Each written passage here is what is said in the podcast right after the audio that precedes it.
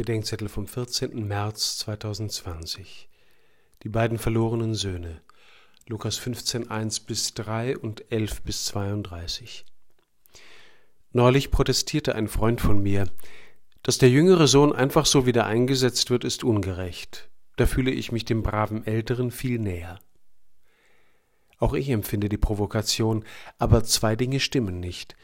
Die Barmherzigkeit tut nichts einfach so, sondern sie erleidet alles bis zum Grund durch. Und der Ältere ist nicht brav, sondern außen vor, und dort bleibt er auch, wenn er nicht hinein will. Wir dürfen den Weg des Jüngeren nicht verharmlosen. Er hat nicht einfach nur ein Dirty Weekend hinter sich, das leider buchstäblich ein Vermögen gekostet hat. Er war tot und lebt wieder, sagt der Vater über ihn. Er hat sich vernichtet, verkauft, hat seine Sohnschaft umgebracht, so dass sie sich jetzt nur noch als Knecht zurückzukommen traut. Diesen Weg geht Jesus uns bis in den Tod nach, damit wir Verlorenen in der Auferstehung nach Hause finden. Und der Ältere? Er muss sich vom Vater an sein wahres Erbe erinnern lassen. Alles, was mein ist, ist dein, sagt der Vater zu ihm, ähnlich wie Jesus über sich und Gott Vater im Johannesevangelium.